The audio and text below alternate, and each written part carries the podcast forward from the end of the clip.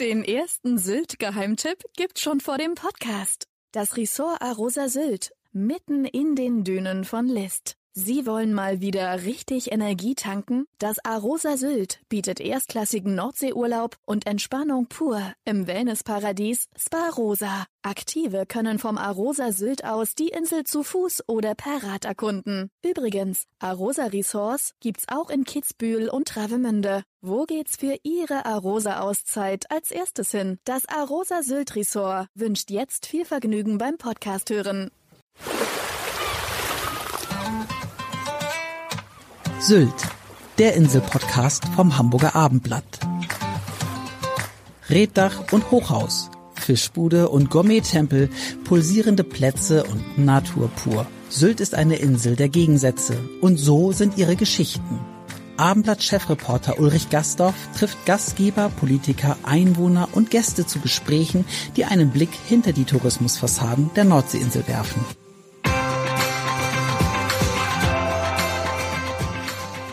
Den ersten Sylt-Geheimtipp gibt's schon vor dem Podcast. Das Ressort Arosa Sylt, mitten in den Dünen von List. Sie wollen mal wieder richtig Energie tanken? Das Arosa Sylt bietet erstklassigen Nordseeurlaub und Entspannung pur im Wellnessparadies Spa Rosa. Aktive können vom Arosa Sylt aus die Insel zu Fuß oder per Rad erkunden. Übrigens, Arosa Resorts gibt's auch in Kitzbühel und Travemünde. Wo geht's für Ihre Arosa-Auszeit als erstes hin? Das Arosa Sylt Resort wünscht jetzt viel Vergnügen beim Podcast hören. Herzlich willkommen zu unserem Podcast. Mein Name ist Ulrich Gastorf und ich bin heute hier in der Friedrichstraße in der berühmten Westerland und treffe Bastian Falkenroth. Moin Uli. Hallo, Hallo, Bastian. Bastian, wir sitzen jetzt bei euch im Goldgelb Shop, nicht in deinem Restaurant Goldgelb, ähm, was ihr im äh, April 2019 eröffnet habt, was sehr angesagt ist. Ähm, was ist passiert? Ja, wie soll ich sagen? Also alle guten Dinge sind drei. Also wir haben jetzt das dritte Mal in diesen zweieinhalb Jahren geschlossen.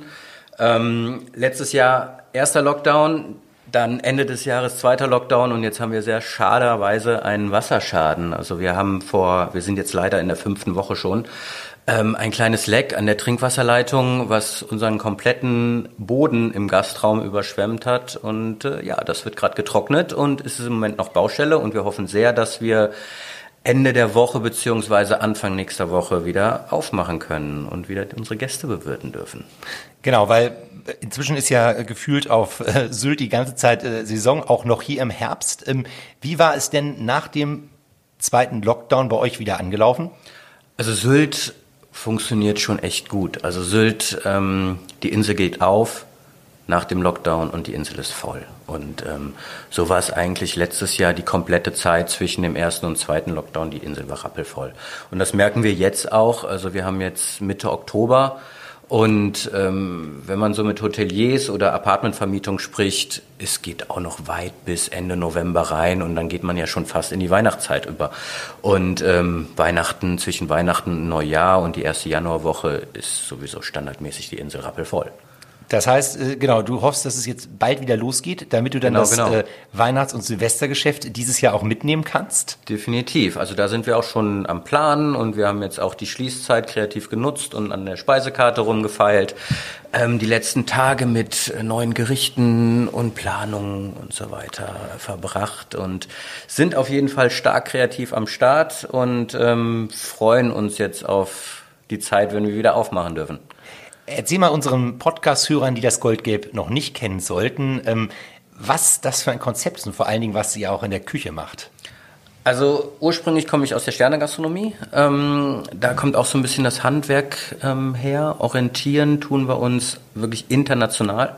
Also wir haben Tacos drauf, wir haben Hummus drauf, wir haben Shakshuka drauf. Also so wirklich querbeet zwischen Mexiko, Japan, Tel Aviv bewegen wir uns kulinarisch und das immer mit einem gewissen Schliff von ähm, unserer Kreativität, was wir dann mit ins Spiel bringen. Also nichts ist wirklich klassisch, sondern überall wirklich kommt unsere Kreativität mit ins Spiel und sind dadurch auch ein, ein Ganztagesrestaurant. Also bei uns kann man wunderbar frühstücken, bei uns kann man Mittagessen und Abendessen und ähm, haben eine ziemlich große Weinkarte und da finden wir auch immer den richtigen Tropfen Wein im Glas. Also ist es eher, ist die Atmosphäre eher zwanglos?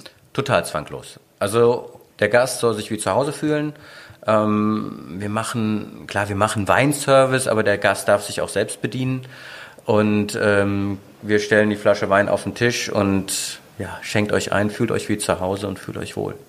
Jetzt hast du ähm, selbst gerade schon mal angesprochen, du bist ähm, Sternekoch, du hast also vom Guide Michelin 2016 für dein Nino in Düsseldorf ähm, einen Stern bekommen. Ähm, war das immer so ein Traum von dir, mal so einen Stern zu erkochen oder kam der einfach so über dich sozusagen? Nee, über mich kam es natürlich nicht. Also ich habe mich, ähm, seitdem ich 99 angefangen habe zu kochen, immer in der Sternegastronomie bewegt. Also ich habe ähm, meine Ausbildung bei Holger Behrens in Düsseldorf gemacht, habe mich dann Danach war ich zwei Jahre im Le Moissonnier, ausgezeichnet mit zwei Sternen. Danach Thomas Bühner, ebenfalls zwei Sterne. Dann bin ich mit nach Osnabrück mit Thomas Bühner gegangen. Und dort haben wir dann den dritten Stern mitgekocht. Und dann Sag mal für unsere Hörer. Nils Henkel auch nochmal zwei Sterne, beziehungsweise drei Sterne eine Zeit lang. Und deswegen war es schon ein Ziel, selber mal einen Stern zu kochen. Und es ist natürlich eine sensationelle Auszeichnung. Aber was hat dich, ähm, was hat dich denn immer an der, an der Sterne-Gastronomie ähm, gereizt? Äh, auf jeden Fall das Arbeiten mit High-End-Produkten, also wirklich also es muss gar nicht jetzt ein richtig teures Produkt sein, sondern ein Produkt, was in dem besten Zustand ist. Also wenn ich mit Thunfisch arbeite, dann soll es auch ein richtig geiler Thunfisch sein. Und so zieht sich das durch, durch die ganze Küche. Und ähm, das hat mich schon immer fasziniert. Und natürlich auch das kreative Arbeiten. Aber ist es nicht auch, ähm, bedeutet Sternegastronomie nicht auch unheimlich ähm, Stress, weil du ja immer alles geben musst, es muss immer alles perfekt sein? Also Stress ist der Beruf des Kochs sowieso. Ähm, aber dann ist es natürlich auch, was man draus macht. Ob man das jetzt als positiven Stress oder als negativen Stress sieht. Ähm, ich habe das nie als negativen Stress empfunden. Also klar, man hat, ist ehrgeizig, man hat einen Druck dahinter. Aber für mich war das eher, dass es mir wirklich Spaß gemacht hat, dass ich in keiner Situation als negativen Stress empfunden habe. Du bist ähm, in Aachen geboren. Genau. Und sozusagen hast dann äh, mit wie vielen Jahren denn festgestellt, dass du überhaupt gern den Beruf des Kochs ähm, einmal lernen möchtest? Mm, also angefangen zu kochen habe ich mit 17 und ich sag mal so ein, ein halbes Jahr vorher erst. Also relativ ähm, da reingerutscht. Also klar zu Hause, ich habe meine Eltern haben gastronomisch nichts zu tun, mit der Gastronomie noch nie was zu tun gehabt. Ähm, auf die Schule, da ich wollte lieber arbeiten mit 17 und habe mich dann auch selber von der Schule abgemeldet damals. Okay. War ganz witzig und ähm, habe entschieden, ich möchte Koch werden und habe mir dann die besten Restaurants in Düsseldorf rausgesucht, ähm, die angeschrieben und bin dann bei Holger Behrens mit einem Stern gelandet. Das war sozusagen dann die, die mein Start, genau. Auch die, die Ausbildung ja, dort das gemacht. Das war die Ausbildung. Genau. Und dann hast du, wir waren ja gerade, wie gesagt, in Düsseldorf gewesen sozusagen, in, im Nenio, da mhm. hattest du ja dann deinen eigenen Stern. Ähm, jetzt fragt man sich natürlich, wie kommt dann der gebürtige Aachener, der dann in Düsseldorf sehr erfolgreich war, mit dir noch einem weiteren Restaurant? Du hattest ja nicht nur das Nino, sondern noch das... Udas Restaurant, genau. Was war das für eine Richtung? Äh, das war ähnlich wie das Goldgelb, ein Ganztageskonzept. Also mit einem guten Mittagstisch, mit, also auch durchgehend offen, offen also von Frühstück bis abends Sechsgang Überraschungsmenü. Wie kam es dann, dass du gesagt hast, äh, jetzt äh, wechsle ich von ähm, Düsseldorf auf die ähm, Insel Sylt? Also wie gesagt, gebürtiger Aachener, aufgewachsen bin ich aber eigentlich in Mönchengladbach, dann nach Düsseldorf gekommen und ähm, selbst als, klein, als kleiner Junge war ich einmal auf Sylt, fand ich großartig und ähm, Seitdem ich selbst in Urlaub gefahren bin, war ich sehr oft auf Sylt. Äh, einmal, weil es eine geile Insel ist. Das Meer zieht mich an und kulinarisch geht hier auch so einiges. Und äh, demnach, ich habe zwei Jahre in Hamburg gearbeitet und da habe ich eigentlich auch viel von der Zeit genutzt, wenn ich mal frei hatte, dass ich hier hochgefahren bin und hier ein paar Tage verbracht habe, hier gegessen habe, getrunken habe und einfach eine schöne Zeit verbracht. Und wie kam es dann? Das Meer. Das, das Meer ist natürlich immer anziehend. Wie kam es denn zu dieser ähm, Location, dass ihr hier sozusagen in ähm, Westerland fündig geworden seid? Ähm, Düsseldorf, also du fragtest ja eben, genau, wie wieso, ist, genau, wie kommt man denn plötzlich mit ja. der Sternegastronomie, also ja. das Nenio, das vom Konzept her war es ein totales Face-to-Face-Konzept. Ähm, das hat drei Jahre mega Spaß gemacht. Wir hatten tolle Gäste, eine tolle Zeit, tolle Mitarbeiter. Ähm, aber ich, dieses, dieses Konzept, was so fixiert war auf meine Person, war auch dann irgendwann sehr anstrengend. Das hatte gar nichts mit dem Stern zu tun, sondern weil einfach die Gäste erwarten, dass man in jeder Minute auch im Restaurant ist und wenn man nicht jedem Gast Tschüss sagt, dann kriegt man mal über Facebook auch eine Nachricht, warum ich nicht Tschüss sage. Und ähm, für mich war es dann irgendwann, dass ich gesagt habe, okay, Düsseldorf war cool, hat Spaß gemacht, aber ich orientiere mich mal anders. Ähm, war durch Zufall hier auf dem Gourmet-Festival auf Sylt als Gastkoch gebucht und da habe ich gesagt, boah, ist das geil hier. Ich guck mal ganz un, un, ohne Zeitdruck nach einer Location und dann ging es eigentlich relativ zügig. So dann war das ein Jahr später, hatten wir hier einen Mietvertrag und äh, sind, bin ich hier hochgezogen. Und das heißt, äh, und das hat sich dann auch gleich von Anfang an, also erstmal war ja April, da war ja dann erstmal noch äh, bis, genau, bis März kein Lockdown, ein Jahr, genau, ein Jahr lang hat, das war ja quasi dann sozusagen geöffnet bis zum ersten Ja. Lockdown. Ist das Konzept gleich äh, durch die Decke gegangen? Also hattest du gleich gute Buchungen und warst auch zufrieden mit der Entscheidung, sozusagen hier nach Sylt zu gehen? Ja, die Entscheidung bereue ich auf gar keinen Fall. Und das hat auch relativ schnell angefangen zu funktionieren. Ähm, wir haben die Location im Januar übernommen und vier Monate umgebaut. Natürlich wird man dann von außen immer von den anderen Leuten, von den Gästen und so, der Sternekoch geht jetzt nach Sylt und versucht was Neues. Ähm, aber dadurch, dass ähm, wir hier eine wirklich ganz easy going Kulinarik fahren und gar nicht in Richtung Stern gehen, hat es super schnell funktioniert. Und die Gäste waren happy und wir waren happy und ja, so geht's dann weiter. Jetzt stellt man ja immer die Frage, ähm, auf Sylt hat sich ja, waren ja auch mal mehr Sternrestaurants als jetzt, sind ja noch drei, glaube ich, die einen Stern haben. Ja, genau. Ähm, du hast ganz bewusst gesagt, dass du nicht mehr ähm, in der Sterne-Gastronomie, also dass du keinen Stern mehr haben möchtest jetzt auf Sylt. Richtig. Liegt das an dieser Sache, die du gerade erklärt hattest, mit diesem Face-to-Face, was du in Düsseldorf erlebt hast, dass du gesagt hast, also du willst nicht immer nur als du als Hauptperson, als Hauptkoch da stehen und quasi Genau. Ist es also das, das ähm, spielt damit viel mit rein. Ähm, aber auch, ich wollte nicht immer präsent sein. Ich möchte ein bisschen hinter den Kulissen auch spielen und ähm, muss nicht immer am Gast sein und dass der Gast die Erwartung hat, dass ich immer vor Ort bin. Aber du hast ja ähm, jetzt auch, wie gesagt, erst war das Goldgelb da, jetzt ist der, der Goldgelb-Shop kam dann, glaube ich, als Genau. zweites hier, wo du, man, er, erklär mal, das kann man jetzt gar nicht sehen, was man hier so kaufen kann.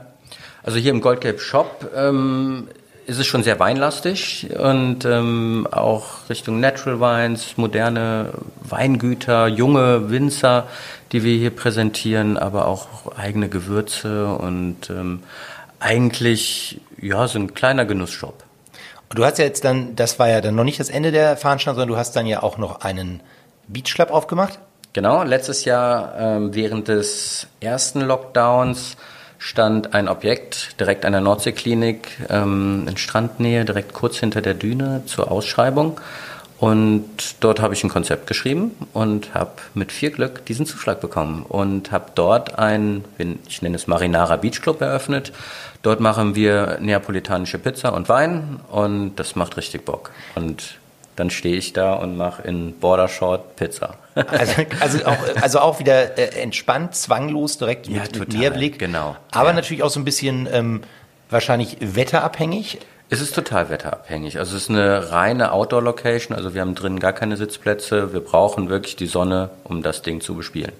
Warst du denn dann mit der, ähm, da ging es dann ja auch theoretisch im Mai wieder los, dieses Jahr, ne? Dieses Jahr nach wann dem haben wir den Moderium war ja ab dem 1. Mai, das heißt wahrscheinlich Genau, ein bisschen früher sogar. Wir durften ja, ihr durft ja schon im April die Terrassen, Genau, genau. genau, genau. Hast du gleich wieder losgelegt dann? Äh, den Beachclub nicht direkt. Okay. Wir haben uns erstmal Anfang des Jahres auf das Goldgap konzentriert und den Beachclub habe ich äh, ja im Ende April aufgemacht. Okay, und aber dann war alles, äh, war es gut. Also die Nachfrage Nee. war gut Im Mai aufgemacht. Im Mai, okay. Im Mai, genau. und die Nachfrage war dann aber auch entsprechend gut. Ja, wenn die Sonne scheint, ist das macht die Location schon richtig Spaß. Das ist super.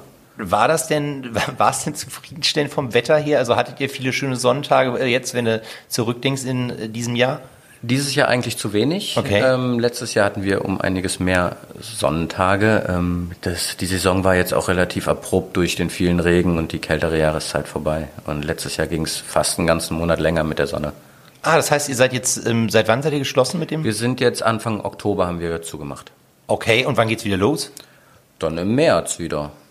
Und nicht mal zwischendurch so mit so ein paar Heizstrahlern äh, zu Weihnachten, nee, Silvester? absolut nicht. Nein? Also wir haben in Westerland noch ähm, das Schneckenhaus, wo Ah, okay. wir Das ist eine ganz kleine Pickup-Location, wo wir die neapolitanische Pizza auch zum Abholen machen und bespielen das, das mit demselben Team. Aber Beach Club ist wirklich zu, komplett die ganze Wintersaison. Äh, wie bist du auf das Thema Pizza gekommen? Ja, viel ausprobiert im ersten Lockdown. Ähm, neapolitanische Pizza ist eine Pizza mit einer sehr langen Teiggehung. Ähm, und da kommt natürlich auch wieder die Qualität mit ins Spiel. So, ich brauchte ein Produkt oder, oder ein Lebensmittel, was in einer Location funktioniert, wo man nicht wirklich kochen kann. Ähm, die Location ist wie gesagt klitzeklein und wir haben da einfach einen Pizzaofen, Pizzatresen und ähm, machen dort Pizza und deswegen war es einfach das perfekte Produkt für diese Location. Wie siehst du ähm, Sylt kulinarisch? Also du hattest jetzt ja auch vielleicht mal die Möglichkeit, bei dem einen oder anderen Kollegen vorbeizuschauen. Würdest du sagen, dass, dass äh, Sylt als was die Kulinarik anbietet, schon sehr outstanding ist, also sehr umfangreich? Oder wie würdest du es beschreiben, wenn jetzt jemand, der das nicht kennt, auf Sylt es gibt hier eine unheimlich breit gefächerte Kulinarik, also von dem klassischen, ursprünglichen Fischrestaurant bis hin zum High-End-Restaurant, was zum Beispiel Jan-Philipp Berner macht. Ähm, Sansibar, Klassiker.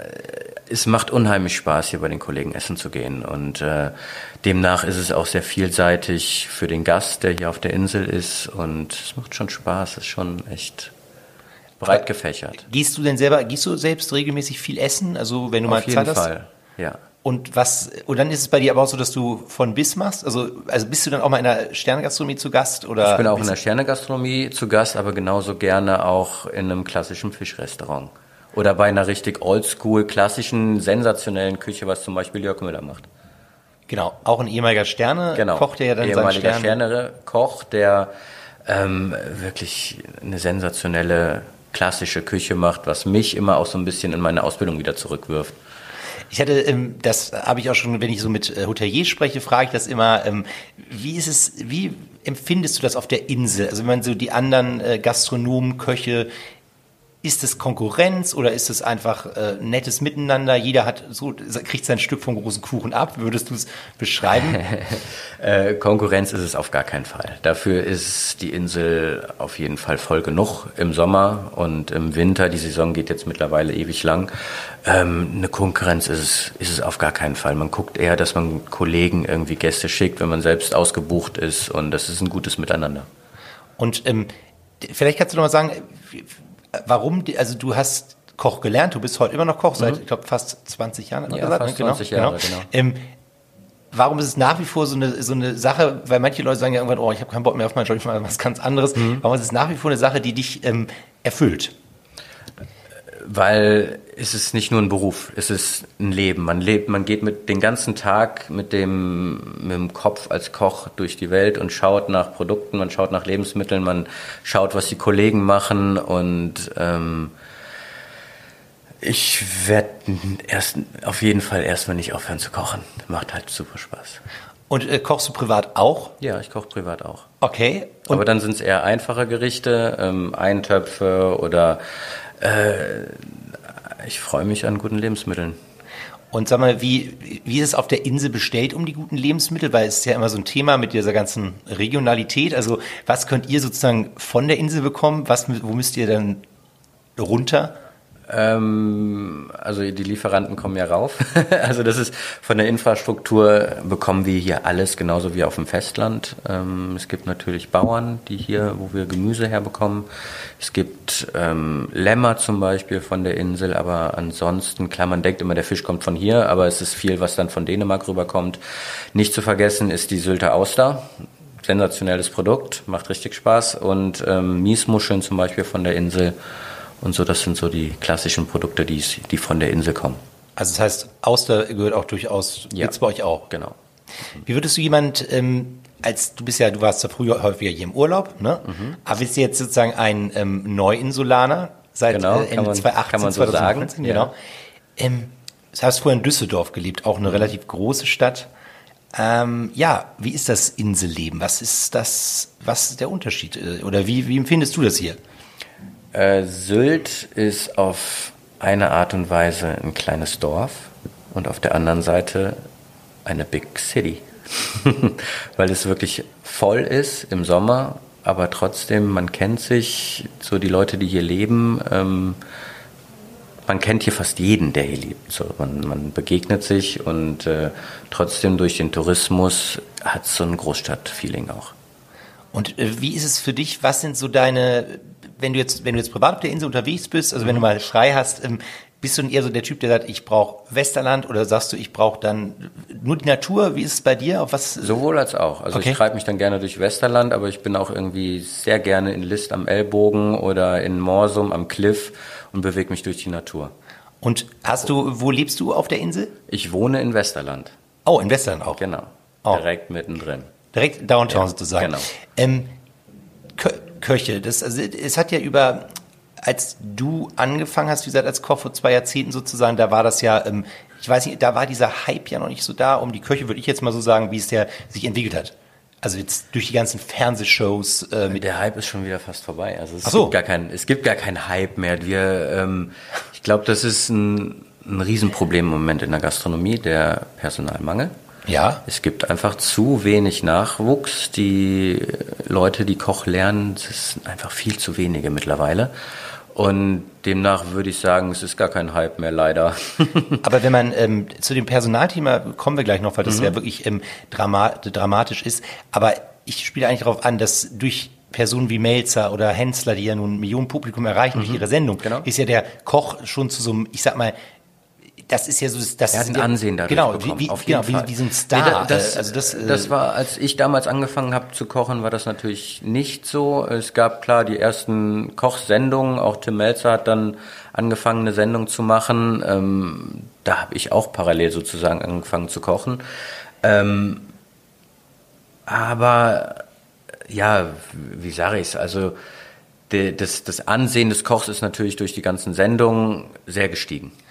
Aber ist es denn etwas, was du sagen würdest, ähm, ist das gut an sich? Also ist es, oder ist es, wäre es auch, oder ist es, ich, ich weiß nicht, ist es auch dein Ding? Hast du auch, hast du auch so Fernsehgeschichten gemacht? Also auch, oder machst du? Ja, ich habe, klar, ich habe auch schon mal Fernsehsachen gemacht und Videos und, ähm, auf, auf YouTube verschiedene Sachen, verschiedene Formate, aber ähm, ich bin trotzdem lieber der Gastgeber im Restaurant. Also das heißt, du müsstest jetzt, äh, hast jetzt nicht die Ambition zu sagen, Nein. ich muss jetzt irgendwie äh, einmal in der Woche eine Sendung haben oder nee, muss die große Kochshow ähm, absolut nicht. auf on Tour gehen und sowas in der Nein, Art? Absolut nicht. Da bin äh, ich lieber präsent beim Gast und kümmere mich da um meine Restaurants. Und die, genau, diese Personalproblematik. Ähm, worauf führst du denn zurück, dass trotz, dass ja Koch, jetzt wie gesagt, du hast das mit dem Ansehen auch gerade gesagt, worauf führst du denn zurück, dass ihr trotzdem Probleme habt in der Branche, auch. Nachwuchs zu finden? Ähm, Probleme in der Gastronomie Nachwuchs zu finden, ist schon länger da gewesen. Also jetzt ähm, in ländlicher Region, in ländlichen Regionen, da, da war das schon, ist es schon sehr lange so, äh, weil einfach die, die Regionen uninteressant waren für junge Leute, um dort zu arbeiten. Ähm, Sylt gehörte eigentlich nicht dazu. Eigentlich war hier relativ konstant das Personal, die sind im Sommer gekommen, Saisonarbeiter, das war eigentlich nie ein Problem. Durch Corona haben natürlich ganz viele gemerkt, es ist auch geil, einfach weniger zu arbeiten. Und ähm, in der Gastronomie, wer in der Gastronomie arbeitet, in der Gastronomie arbeiten möchte, der reist halt wirklich Stunden. Und ähm, in ganz vielen anderen Berufen geht es runter von der Arbeitszeit und in der Gastro geht es immer rauf von der Arbeitszeit.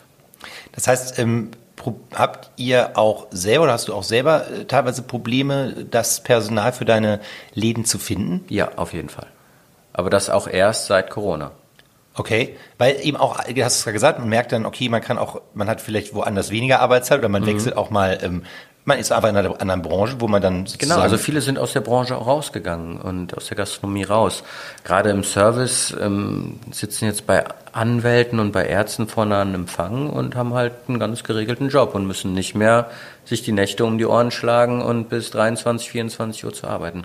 Aber was kann man tun, damit das sich also was kann man denn tun, damit sich das ändert? Weil ich, ich habe auch häufiger schon ähm, gesagt oder auch geschrieben, irgendwann ist es nachher so, ähm, dann haben die Leute keinen mehr, der sie bedient und bekocht und ja, haben zwar das genau. Geld, aber was, was kann ich denn, was kann ich denn tun? Also eine Diskussion letztens hieß es irgendwie, ähm, dann muss das Wiener Schnitzel halt äh, 25 Euro kosten, hatte mhm. mal der Chef der Bloggruppe gesagt, so, ähm, damit die auch mehr Geld verdienen, weil die, also findest du eigentlich, müssen die irgendwie mehr Geld kriegen? Müssen die Gäste deshalb mehr zahlen? Wie siehst du den Punkt?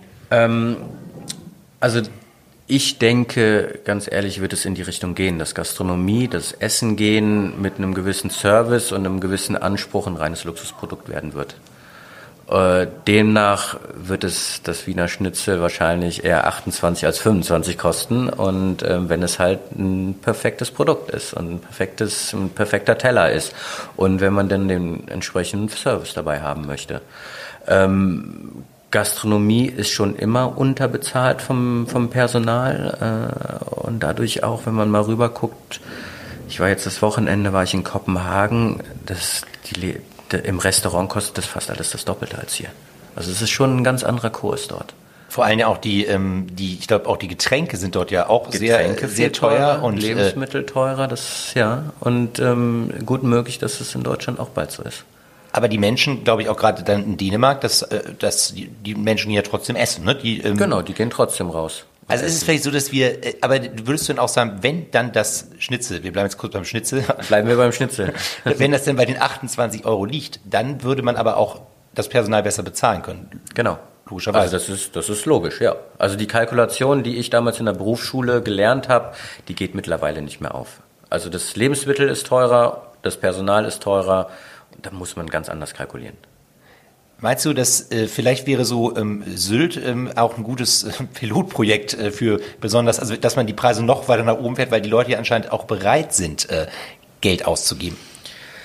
Es ist natürlich schon alles sehr teuer hier auf Sylt. Ähm, die Restaurants sind schon zum, im Vergleich zum Festland ist es hier schon teurer. Also von der Kugel Eis, die hier 40 Cent mehr kostet als auf dem, auf dem Festland, bis hin zum Schnitzel, was sowieso hier schon teurer ist. Und das muss natürlich auch der Gast verstehen. Also es ist halt, Inselleben ist allgemein teurer. Selbst die Müllentsorgung ist hier teurer, muss ja alles irgendwie wieder aufs Festland. Und ähm, demnach müssen wir halt gucken, wie viel der Gast dann wirklich aushält oder was überhaupt möglich ist anzuziehen, dass man halt wirklich weiter Gastronomie machen kann in dem Maße. Hast du das Gefühl, ähm, dass nach dem zweiten Lockdown, als es wieder losging, dass die ähm, Menschen, weil die so viel Lust hatten auf Gastronomie, dass sie großzügiger geworden sind? Also haben die dann teure Weine bestellt oder nochmal eine Vorspeise? Das war das Phänomen nach dem ersten Lockdown. Okay, also nach 2020 dann, genau. Klar, man hat gemerkt, die Leute wollen wieder. Die wollen wieder einen guten Wein trinken, die wollen wieder was Anständiges essen, die wollen ausgehen, die wollen in Restaurants sitzen.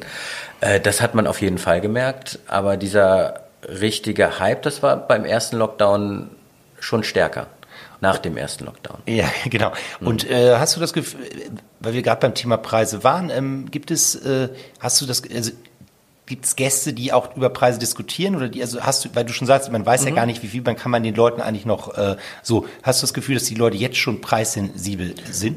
Auf jeden Fall. Okay. Ja. Also es wird allgemein wird es preissensibler und ähm, auch hier auf der Insel gibt es natürlich, man kann ja auch einen TK-Schnitzel für 10 Euro essen. Ne? Also die Läden gibt es natürlich auch, aber das ist natürlich nicht mein Ansporn von Qualität. Ähm, aber das kann man auch schon hinkriegen. Aber ich finde das sehr interessant, was du mit dem, ich glaube, du das Wort Luxusgut auch, ähm, Luxusprodukt mhm. oder Luxusgut hattest du gesagt. Genau. Yeah. Zu dem Thema, dass es, dass, dass es dazu kommen könnte. Also, dass wirklich dieses Essen gibt genau. irgendwann, ähnlich wie Luxus. in Dänemark oder auch in, es gibt ja auch, wenn man richtig. in der Schweiz essen geht oder so, ne? Ja, richtig. Kennt man, oder in London genau. gibt es das ja. ja auch, dass es mhm. eben etwas, das ist jetzt vielleicht eine etwas kritische Frage, aber fehlt dem Gast manchmal dieses, dass sie das zu schätzen wissen, was dort in der Küche passiert, was dort im Service passiert?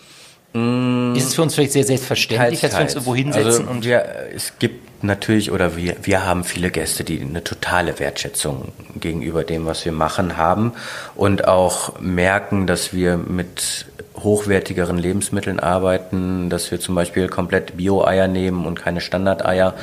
Ähm, die Gäste haben wir natürlich viel, ähm, aber die kommen auch gezielt zu uns. Äh, aber es gibt genauso auch die einfacheren Gäste, die nicht keinen Unterschied zwischen einem Bio-Ei oder einem anderen Ei, die auch zu Hause keine Bioprodukte einkaufen. Für die ist es natürlich äh, schwieriger, das zu verstehen, dass jetzt ein, ein Burger oder, oder ein Egg Benedict bei uns den Preis hat und nicht irgendwie drei, vier Euro günstiger ist. Genau, die Produkte sind ja also für dich sehr wichtig. Total. Das heißt, wenn genau. ihr Produkte kauft, die haben auch die Kosten natürlich auch entsprechend. Die Kosten Einiges mehr, ja. Ähm, bei der, bei, wie, wie würdest du eure jetzt im Goldgap, wie ist so die, wie ist das Preisgefüge dort? Also ähm, was ist das? Äh ähm, wir sind nicht günstig, aber wir haben eine ganz faire Kalkulation drauf. Okay, weil was liegt dann so ein Hauptgericht? Hauptgerichte liegen, fangen bei ja, 25 Euro an, aber gehen dann auch hoch bis 40 Euro. Okay. Wie gesagt, aber das ist ja dann der Qualität auch geschuldet genau, und dem Anspruch. Das ist dann aber auch ein Lamm, was von der Insel kommt. Das ist halt ein geiles Produkt und ein geiles Produkt kostet halt einfach Geld. Du, ähm, würdest du sagen, du bist auf Sylt angekommen? Jetzt äh, seit nach den knapp äh, drei Jahren? Ja, schon. Ich bin auf Sylt angekommen und äh, fühle mich hier wohl. Das heißt, du würdest, ähm, das heißt, du bleibst noch ein bisschen Sylt erhalten, auf jeden Fall? Ein bisschen schon, für immer weiß ich noch nicht. Okay. Mal sehen. Okay. ähm, ich habe da keinen, also ich fühle mich im Moment wohl hier, aber es kann sich natürlich auch ändern, dass ich ähm, irgendwann einen anderen Kurs einschlage. Das kann immer passieren. Genau, du hast ja jetzt, wie gesagt, mehrere Läden bereits auf mhm. der Insel. Das sind ja in der Zahl vier, wenn wir alles zusammenrechnen. Genau. Ähm, kommt schon da, sportlich zu bespielen. Wollte ich gerade sagen. Äh, ja. Machst du das eigentlich, im, hast du da noch Geschäftspartner oder bist du da sozusagen dein eigener Herr oder wie ist das bei dir? Im Goldgelb habe ich noch Geschäftspartner, zwei Stück, aber die sind nur im im Off. Also die haben eigentlich mit, mit dem Tagesgeschäft gar nichts zu tun. Ähm, aber ich habe ein sensationelles Team. Also ich habe ähm, meine Restaurantleitung im Goldgelb, macht einen hervorragenden Job und äh, ist wirklich super gut. Und äh, auch einen ganz coolen Typ in der Küche bei mir, der das großartig macht und auf die ist Verlass und die ziehen hier Vollgas mit. Macht man eigentlich, wenn man jetzt hier lebt, äh, auch nochmal Urlaub? Also hast du noch ähm, dieses Jahr irgendwelche Pläne? Hier auf der Insel natürlich macht man hier keinen nee, Urlaub. also ich meine, wenn du hier, ich meine, ähm, genau. Nee, also, das, das verbinde ich auch immer so ein bisschen mit, mit dem Kochen zum Beispiel. Ich bin, nächste Woche geht's für mich nach Fuerteventura. Oh, schön. Äh, dort bin ich eine Woche als Gastkoch im Robinson Club zum Beispiel gebucht. In ähm, welchem der beiden? In diesem Partyclub. In diesem Jandi. Jandia Playa. Ja, genau. genau. Ja. ja, ja, richtig. Ach schön. Da geht's dann nächste Woche hin. Das wäre auch ein bisschen wärmer als hier. Ja, genau. Was mich noch interessieren würde zum Schluss ist, ähm, wie gehst du denn persönlich so ähm, mit ähm, Kritik um? Also es gibt ja heutzutage häufig, dass die Leute quasi in alle möglichen Portale reinschreiben können, wie es ihnen dann zum Beispiel mit dem Goldgelb gefallen ja. hat oder auch in dem Beach Club. Ja. Ähm, wie siehst du das? Wie bist du, wie reagierst du darauf?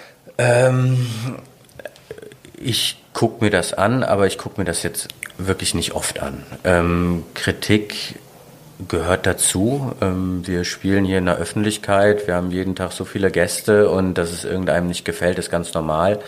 Ähm, ich hoffe, also ich wünsche mir, dass, dass die Gäste, wenn denen irgendwas nicht gefällt, die direkt zu uns kommen. Wir fragen auch eigentlich jeden Gast.